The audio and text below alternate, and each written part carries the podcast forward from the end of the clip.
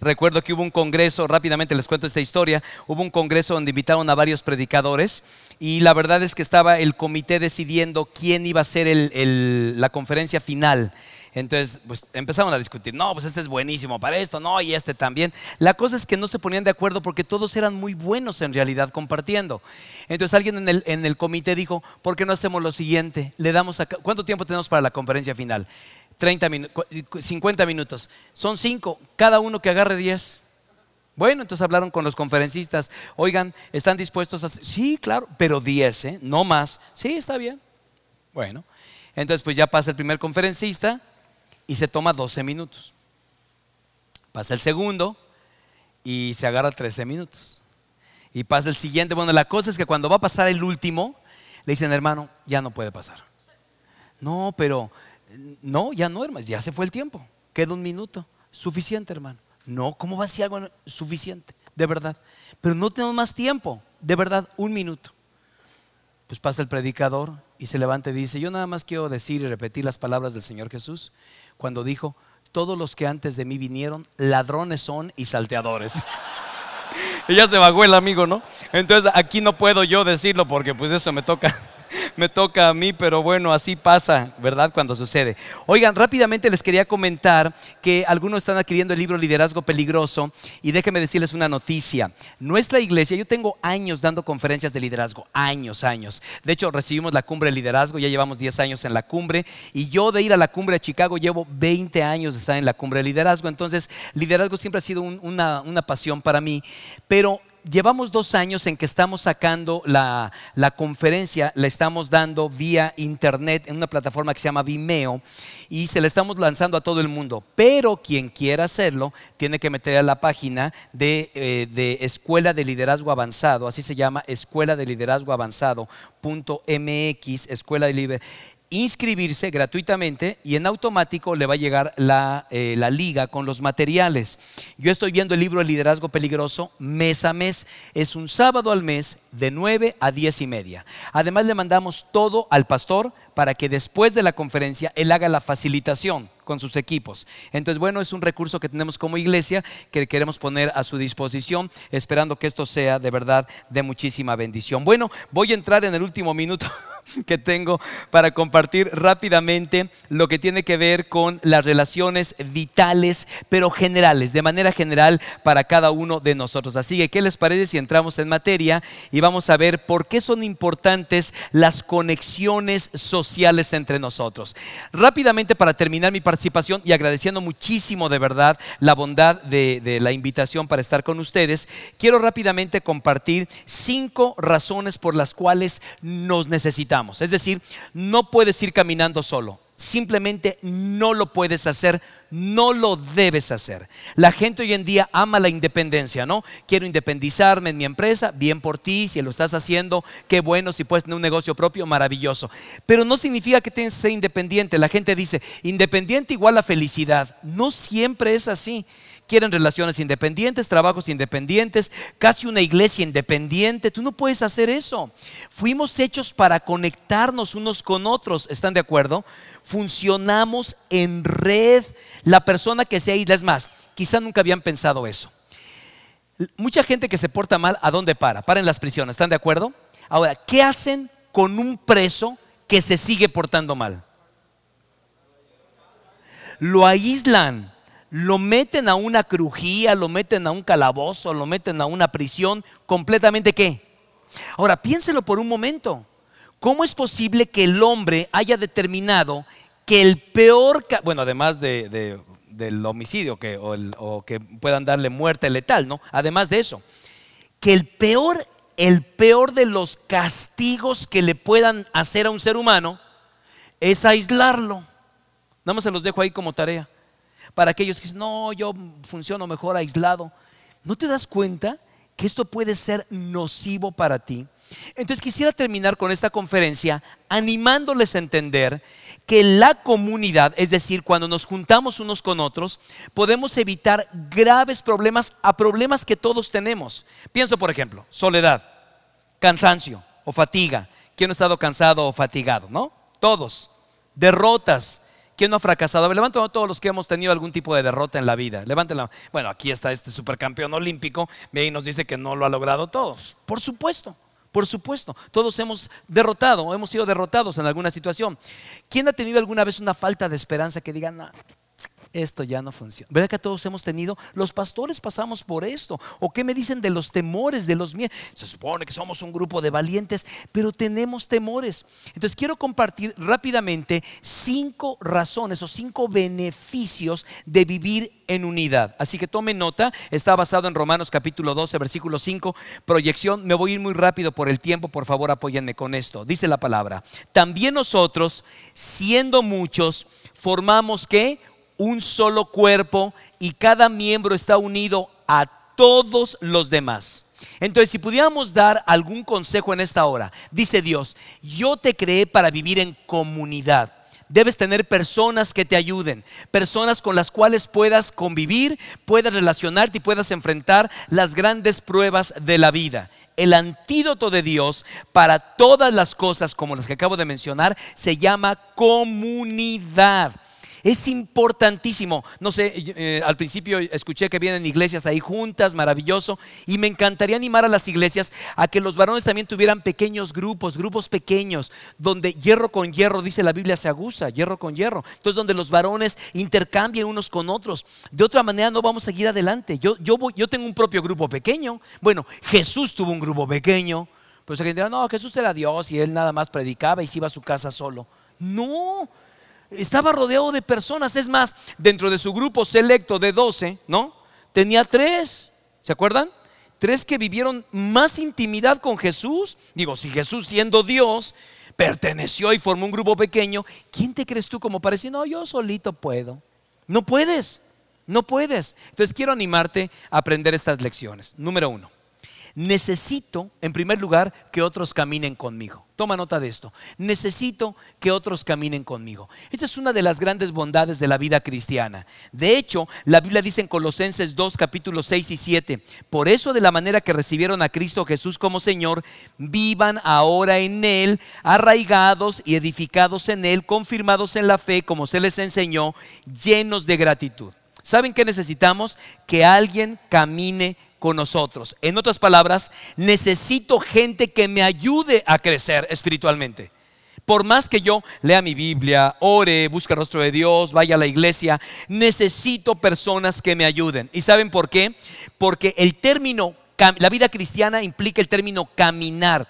De hecho, a los primeros cristianos les llamaban los del camino. ¿Se acuerdan? Los del, y es con C mayúscula, los del camino. ¿Por qué es la vida cristiana? Pues la vida cristiana es un camino. La vida es un cristiano, es un camino. Tú necesitas caminar con otros. No puedes hacerlo solo. Es más, eh, dentro de los ejercicios que hacemos en la iglesia con varios Ironman, de repente está el asunto del ciclismo. Empecé a salir con bicicleta de montaña y claro, esos señores son otro, otro nivel. Pero un día estaba yo entrenando y me fui con mi perro con la bicicleta. Dije, tengo un pastor alemán. Dije, vámonos, si nos vamos a andar, maravilloso, iba yo y me caí de la bicicleta y me he dado un golpe aquí, aquí, pero durisísimo. No, mi perro me lamea la, la, cara y yo, ¿qué me, ¿qué me, ayuda este amigo? No me ayudaba en nada, estaba nada más, y yo acá. Todo el equipo de, bicicleteros me dijeron, error número uno, no puedes ir solo a la montaña. No, te salió barato, pastor. Te salió, te da un golpazo en una piedra y no la cuentas. Se te ponche una llanta. Entonces, si para cosas básicas, como es una andada en bicicleta, que es lo más común y lo más sencillo en la vida, ¿Qué será de la vida en realidad? Los problemas, los desafíos que tenemos. Tú y yo necesitamos que otros caminen. Déjame decirte algunas ventajas de que otros caminen. Es más seguro, ¿están de acuerdo conmigo? Es un apoyo, es más inteligente. Una persona que dice, voy a caminar solo, no es inteligente. Es más, la Biblia dice que solo los necios confían en lo que piensan de sí mismos que es correcto. se llama necio, se llama tonto. Así que sencillamente necesitamos estar en comunidad. Por eso anota esto. La comunidad es la respuesta de Dios a la soledad. La comunidad es la respuesta de Dios a la soledad. El libro habla de más cosas, me encantaría que lo pudieran repasar ustedes, pero es importantísimo. Tanto, importantísimo que puedas caminar con otros. Esto va a ser una bendición. Dos, No solamente necesito que personas caminen conmigo, necesito que personas trabajen conmigo también. Trabajen conmigo. Déjenme decirles, soy pastor de una maravillosa iglesia. Se reúnen miles de personas. Y alguien dirá, ¿y cómo le haces? Claro que yo no lo hago. ¿Quién les dijo? Yo hago mi parte. Pero hemos desarrollado a lo largo de los 47 años que tenemos como iglesia, un equipo de liderazgo muy grande. Yo creo que tenemos más de 1.200 voluntarios sirviendo dentro de la iglesia. Están personas que quieren servir, que quieren trabajar. Yo no hago todo el trabajo, yo hago lo que a mí me corresponde. Y lo digo por algunos pastores que por su inseguridad no comparten el ministerio con otras personas. Entonces lo hacen todo ellos, ¿no? Y la verdad es que son pastores muy amados porque predican, enseñan, visitan, hacen todo, ¿no? Y cuando se mueren, ay, si lo aman, déjenme decirles los pastores más o menos cómo vamos a terminar nuestros días. Si eres un buen pastor, seguramente van a hacer esto. Una lágrima y el que viene. Si eres muy buen pastor, dos. Y ya, el que viene, somos reemplazables. Así que tranquilo. Legado no es lo que haces. Legado es lo que enseñas. No olvides esto, ¿no? Quiero dejar mi legado. Ahí les va mi legado. Siete libros, eh, prediqué dos mil sermones. Eh, eso es tu reporte como de vida. El legado es lo que otros hacen es lo que enseñas, es la multiplicación. Entonces necesitamos que más trabajen con nosotros. Hay hermanos que de repente llegan a la iglesia, un hermano me decía, ahora que nos cambiamos en la zona esmeralda, me siento como pez en el agua. Le digo, sí, ¿qué hace un pez? Nada, pues tú le ayudas. O sea, ponte a servir. Hay gente de veras que se siente así. Decía Howard, Howard Hendricks, decía, la iglesia se me imagina como una colmena. Ah, pues sí, han visto cómo funcionan las colmenas. Y él decía, sí, hay demasiado zángano en la divina colmena, decía. Y la verdad es que me encanta, sí es. Hay personas que de veras están no, trabajando. Por eso necesito que otros trabajen conmigo. Efesios 2.10. Vean el, el contenido de este capítulo en casa. Porque somos hechura de Dios, creados en Cristo Jesús para buenas obras, las cuales Dios dispuso de antemano para que las pongamos en práctica. También la Biblia dice, más valen dos que uno. La Biblia está llena de esta idea. Si vas a hacer algún ministerio, algún trabajo, sería bueno que lo hagan más personas. Recuerden, los copos de nieve son frágiles, pero si se juntan, si se juntan, ustedes saben muy bien lo que pasa con el hielo que cayó en esta ciudad, ¿eh? Ay, qué lindo, está cayendo hielo. Ajá les fue como en feria, ¿se acuerdan? Hace una semana o algo así, hace unos cuantos días. Entonces, los copitos de, nieve maravillosos, pero cuando llueve una ciudad, se paran carreteras, se detienen escuelas. ¿Sí captamos el punto? De eso se trata cuando estás trabajando con otros. Cuando lo haces pueden hacer un gran impacto. Así que, número dos, la comunidad es la respuesta de Dios a la fatiga. La comunidad es la respuesta de Dios a la fatiga cuando te sientas cansado, ¿verdad? Aquí es importante que otros puedan ayudarte en el camino. Toda la, toda la comunidad y toda la ayuda será maravillosa. Tercero, tercero, anota esto. Necesito que otros cuiden de mí. Fíjense, que caminen conmigo, que trabajen conmigo y que cuiden de mí. Todos necesitamos eso. Tú no puedes andar en la vida autogestionando tu protección. ¿Saben por qué? Necesito gente que me defienda. Necesito gente que me proteja, que me apoye. Filipenses 2.4, vean lo que dice. Cada uno debe velar no solo por sus propios intereses, que dice allá, sino por los intereses de los demás. Y esto es importantísimo y esto hace una gran diferencia en nuestra vida. Necesitamos desarrollar por los intereses de los demás. Necesito gente que me ayude. Dice, no se trata de mí, no se trata de mis intereses, de mis necesidades, de mis heridas. Dice, vela por los demás. A ver, te voy a dar una, preguntita. ¿Quién está cuidando tu alma? Entiendo que el alma nada más la cuida uno, ¿eh? Con la bendición de Dios, uno es responsable del alma. Pero tienes algunas personas que están cuidando esa parte sagrada tuya. Tu alma es importante. Más que cualquiera de tus propiedades. ¿Hay alguien ayudándote en tu jornada espiritual? Así que digas, si yo tengo un equipo de cuatro o cinco personas, tres personas que están viendo por mí. ¿Y saben por qué? Porque todos tenemos puntos ciegos. La Biblia dice, ¿quién podrá entender sus propios... Todos tenemos puntos ciegos, todos aquí tenemos puntos ciegos. Es más, aquí hay un grupo de varones y por eso voy a decir lo que voy a decir. Un profesor de homilética en el seminario, era muy simpático, ¿eh? y nos decía, ¿qué es lo último que tiene uno que revisar antes de subir al púlpito? No, pues todos, que lleves tu Biblia, que el sermón, que el bosquejo, que ores, todos súper espirituales. Y después de que dijo, no hay algo más importante que eso, ¿cómo va a ser más importante? ¿Y saben qué nos dijo? El cierre del pantalón. Así nos quedamos todos. Y, nos hizo una reflexión llevan su Biblia orando y ustedes tienen abierto por allá, hermanos, vengo a proclamar la palabra de... Quería contarlo porque no lo puedo contar así en la iglesia, además está en radio, nadie vio lo que hice, ¿no? Pero tiene muchísima razón, ¿cómo se le llama eso? Punto ciego un empresario de la iglesia me decía, no, no un empresario, es un, ejecutivo de alta dirección, me decía, eh, me dijo el nombre de la compañía a nivel mundial, no la voy a mencionar, pero dice, el director general, CEO de toda la compañía, nos puso a todos en una videoconferencia. Entonces había gente de, Europa, de Asia, de Japón, de, de todos los lados, ¿no? Y yo estaba participando ahí. Entonces él estaba dirigiendo y también coordinando desde su iPad o su computadora. A ver, y el de Asia, denos su reporte. ¡Pum! Y en la pantalla de todos salía el de Asia. ¿Y ahora qué piensa ahí el de Países Bajos? ¿Y ahora qué piensa el de aquí, etcétera, etcétera? Y en una de esas dice, no, no recuerdo quién iba a participar, y no manda la señal. Según él manda la señal, y en la pantalla debe estar cierto individuo, pero se quedó en la pantalla sin que él se diera cuenta. Y empezó. El CEO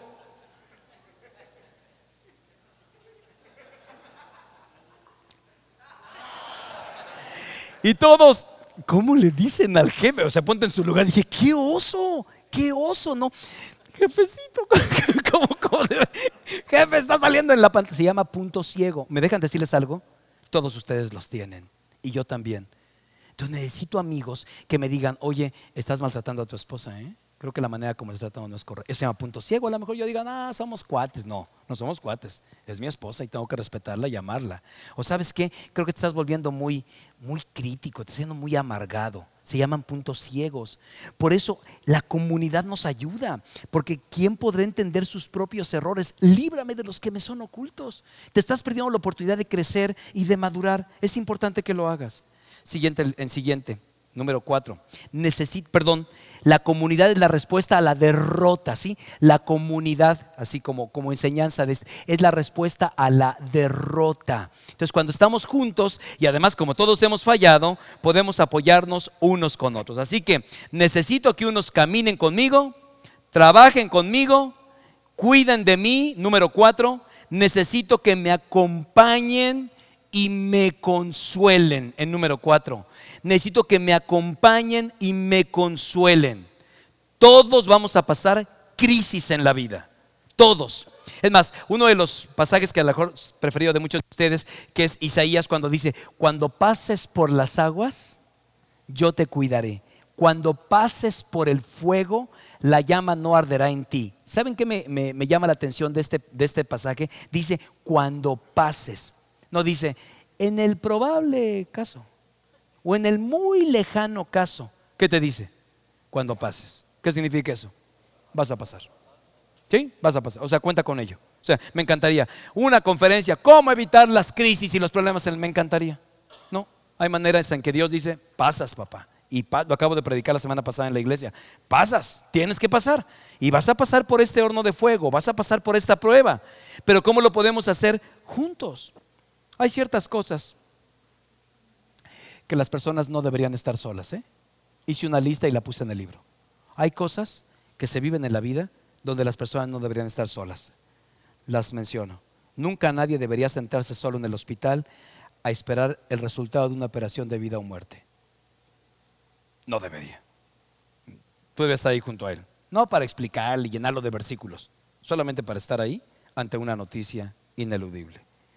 Ninguna mujer debería esperar sola una prueba de laboratorio por un problema de embarazo. Nadie debería esperar noticias acerca de la gravedad de un familiar en el hospital estando solito. Ninguna persona debería sentarse sola en casa a esperar que el forense dictamine la causa de muerte de un ser querido al que le dio un ataque cardíaco en el hogar. Ellos no deberían esperar solos. Nadie, nadie debería pararse solo frente a un ataúd. Nadie debería de hacerlo. Ningún hombre o mujer debería estar solo la primera noche que su cónyuge ha muerto. Tampoco deberían dejarlo solo si el padre no está y es un huérfano. O sea, hay, hay cosas ineludibles en la vida.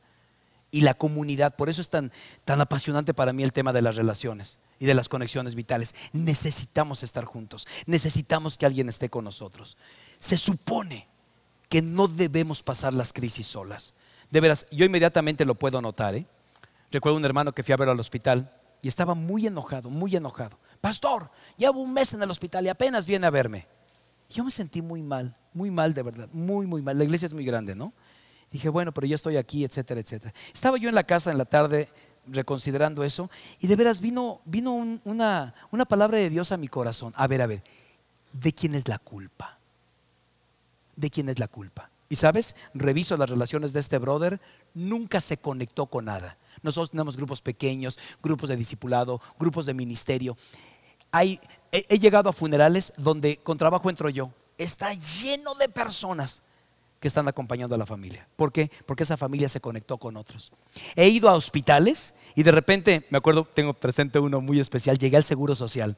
Digo, vengo a ver al, al, al enfermo de la cama 600, la que sea, ¿no? ¿Cómo no? Y usted, este, vaya por favor allá, atención al paciente no sé qué tal. Entonces ya fui y le digo, vengo a ver al paciente de la TAM. ¿Y usted quién es? Yo soy el pastor. Ya revise, me dice, su pastor ya vino. Y yo me quedé así. Como tenemos grupos pequeños, a los pastores de los grupos pequeños así les llamamos pastores, ¿no? Entonces, ¿quién fue a verlo? Pues su pastor del grupo, pero al otro día. Entonces yo me quedo. Mm, ¿Cómo le explico este? Es que yo soy, yo soy el mero mero, le digo. Yo no sabía ni qué decirle, estaba un burro ahí enfrente de la señora. Digo, mire, déjeme explicarle, déjeme subir, yo soy el pastor titular de la iglesia. Ya por fin subió, se rió conmigo, ¿verdad? Pero lejos de que qué coraje, qué bendición. Porque ese enfermo se conectó. ¿Y qué creen? Cuando se fue al hospital, luego, luego la señora, ¿y qué vas? ¿Y tus hijos? ¿Y quién va por ellos a la escuela? La gente se conectó. Y es muy triste cuando vemos a un individuo amargado que nunca se conecta. Y es, más, no solamente eso. Esa persona que me reclamó, nunca nadie vino a verme. Estoy seguro que él nunca fue a ver a nadie tampoco. Ni fue a visitar a nadie. Eso que, así es la vida. Me desconecto. No solamente quiero que me vean, Quisiera ayudar a otros, pero tampoco lo quiero hacer. Por eso es importante que tengamos la conexión. ¿Por qué? Porque la vida se pone complicada y necesitamos que otros nos den consuelo. Así que anoten esto. La comunidad es la esperanza de Dios a la desesperanza. La respuesta de Dios a la desesperanza. Cuando dices, yo quiero tirar la toalla, qué bendición que hay otros que te digan, no la vas a tirar, te prestamos de nuestra fe. Escuchen bien esto y rápidamente lo digo, lo pongo en el libro. No necesitas resolver los problemas de la gente, porque algunos están sintiéndose inquietos. Ay, pastor, pero voy al hospital y yo que le dijo, tranquilo, tranquilo. No tienes que resolverle, pero ¿qué le voy a decir, pastor? No tengo toda la capacidad, ni a ver, voy a leer el libro de consejería, alguna cosa que me pueda ayudar. No tienes. Cuando la gente está atravesando una crisis, regularmente se los digo por, por propia experiencia, no desean consejos, solamente desean que estén con ellos. Siéntate ahí. Está llorando. Llora con él. No dice la Biblia, llora con los que lloran y gócense con los que se gozan. A ver, nada más te digo, ¿hace cuánto no haces eso? Nos hemos gozado que un hermano lo promovió en su trabajo, qué bueno, y una carne asada. No, llorar, no llorar. No que vayas y le, le viertas un camión de versículos bíblicos y teología. No, no. O que le digas, yo sé lo que te, lo mismo que te está pasando a ti me pasó a mí, eso a la gente no le importa, ni lo hace menos, lo hace más dichoso, ¿no? No, es que murió mi hijo, ¿no? Ay, también el mío murió. Y eso a mí me tiene sin absoluto cuidado. Cuando yo estoy pasando por mi pena, me importa muy poco lo que tú estás pasando. Ojo, la gente así es de brava, ¿eh? Me ha tocado. Entonces, ¿qué te toca? Pues ir y llorar. Pues lloramos aquí juntos, damos un abrazo y ya puedes hacer una gran diferencia. No necesitas ser un experto, un pastor, sencillamente acompañar a las personas. Y quinto y último, con esto termino. Necesito que otros, de otros para que den testimonio conmigo. ¿Qué significa esto? Vamos a despoblar el infierno para llenar el cielo. Tenemos que dar testimonio unos a otros. Bueno, eso hemos aprendido como iglesia. Dios tiene un plan y una misión de vida y es que compartas esto con otras personas. Transmitir el mensaje al mundo puede dar miedo. Ay, hermano, es que yo cuando, cuando predico me pongo muy nervioso. Me hace recordar aquella, aquel señor que habló con su esposa y le dijo, esposa, ora por mí, porque voy a entrar con mi jefe a platicar para un aumento de salario o una posición diferente. Claro que voy a estar orando por ti. Es que cada vez que hablo con mi jefe, me sudan las manos y se me seca la lengua. Y la esposa dice, pues chúpate las manos. Entonces ahí, se las dejo. De, pues si te chupan. Así que, ah, y hablas con el jefe. Hay muchas personas hoy en día que a la hora de compartir su fe, así también se les seca la lengua y se les sudan las manos. Ya saben qué hacer, ¿verdad? Es bastante asqueroso, pero lo pueden hacer y sigamos adelante. Nos necesitamos unos a otros y especialmente porque Dios no nos ha dado un espíritu de timidez, sino de poder, de amor y de dominio propio. Así que la gran pregunta es, ¿te vas a ir al cielo? Gloria a Dios. ¿Cuántos más vas a llevar contigo? De eso se trata. Imagínate que llegues al cielo. Hijo, bienvenido. ¿A cuántos trajiste? Ah, ¿Se trataba de traer? O sea, ¿fuiste tan mezquino y egoísta de que no quisiste compartirle a nadie? ¿Cuántas personas van a estar en el cielo gracias a ti? Ay, da miedo. Júntate con otros, hagan un proyecto de evangelismo y esto va a ser una bendición en tu vida personal. Por eso creo que la respuesta de Dios al temor, anota esto, es la comunidad. La respuesta de Dios al temor es la comunidad. Las conexiones son importantes. Y sobre todo porque tu familia, escucha esto, no es un ente solitario. Explico en el libro. Tu familia es un eslabón en una cadena de eslabones. ¿sí? Por ejemplo, mis apellidos César y Zunza y con mi esposa formé la familia César Olvera y ya mi hijo mayor formó la familia César Domínguez y el segundo hijo César Contreras y el otro solterazo lo estamos rifando. Entonces ahí vamos, ¿verdad? En ese proceso. Pero de repente digo, no tengo yo derecho a ser feliz, la gente me dice, no tengo yo derecho a ser, a ver, tranquilo, es un eslabón, es un eslabón. Asegúrate de que tu eslabón vaya conectado bien con el otro. Asegúrate de que tus hijos continúen la cadena de bendición. Y si algunos venimos con alguna maldición, porque la Biblia dice que el pecado de los padres acompañará a los hijos, ¿hasta qué? Hasta los tataranietos. Si entiendo bien, tercera, cuarta generación es tataranietos. Hasta los tataranietos. El amor y la bendición de Dios puede seguir por mil generaciones. Así de qué se trata? No se trata de ti. tengo derecho a ser feliz. Espérame. Lo que pasa es que hay un futuro. Lo que pasa es que hay un legado. Y quiero terminar con una historia y agradecerles de todo corazón el haberme invitado a este lugar. Hablando de los Juegos Olímpicos, nuestro querido Germán, lo tuvimos en un congreso de varones, creo que hace dos años a Germán allí fue, y se echó un salto mortal. ¿Dónde está Germán? Se echó un salto mortal en la plataforma, que yo le enseñé cómo hacerlo. perdón, le enseñé dónde hacerlo y él se aventó y le digo, listo para, dice, no, ando muy lastimado, pastor. Pero en fin, eh, hablando de los Juegos Olímpicos, ustedes saben que hay, varias eh, cosas como mágicas en los Juegos Olímpicos, que el, que el fuego del Olimpo es tomado allá y lo llevan en una antorcha y esta antorcha va de lugar en lugar hasta que llega finalmente allá al pebetero y alguien la prende y agarran los Juegos y cuando se acaban los Juegos Olímpicos, más bien se apaga el fuego y se acabaron formalmente los Juegos. Todos saben esa historia. Entonces cuentan de un hombre que le habían asignado para para correr parte de la antorcha. Entonces él está muy emocionado, muy emocionado y dice, no solamente voy a recorrer eh, mi, recorrido, voy a recorrer la antorcha en mis manos, sino que voy a hacer un tiempo récord. Así que se pone a, hacer ejercicio y alimentar. se hace un tipo, un, atleta de altísimo rendimiento. Pregunta cuánto es el tiempo récord. Entonces está ahí esperando a la antorcha, sudando, pone su reloj, recibe la antorcha, sale, entrega la antorcha, apaga el teléfono. Rompí el récord, rompí el récord. Y empieza así a, brincar y encantado de la vida. Pero el tipo que había recibido la antorcha agarra y dice, oye, pero se apagó. Y entonces él dice, bueno, venía yo tan rapidísimo que seguramente el viento, ¿no? Entonces dicen que llegaron los organizadores de la Olimpiada y le dijeron, amigo, tú no estabas aquí para romper el récord, Tú estabas aquí para preservar el fuego. Varones, amados de mi corazón, amados del corazón de Dios, aquí no estamos para romper el récord de nadie. ¿Quién es mejor que otro? ¿Qué familia es más funcional que otra? ¿Qué iglesia es más buena que? No estamos aquí para, para romper el récord de nadie. Estamos aquí para preservar el fuego. ¿Y saben por qué? Porque hay hijos, nietos, bisnietos que se pueden quedar con la gloriosa luz del Evangelio de Cristo o gracias a lo que no hicimos en la más densa oscuridad.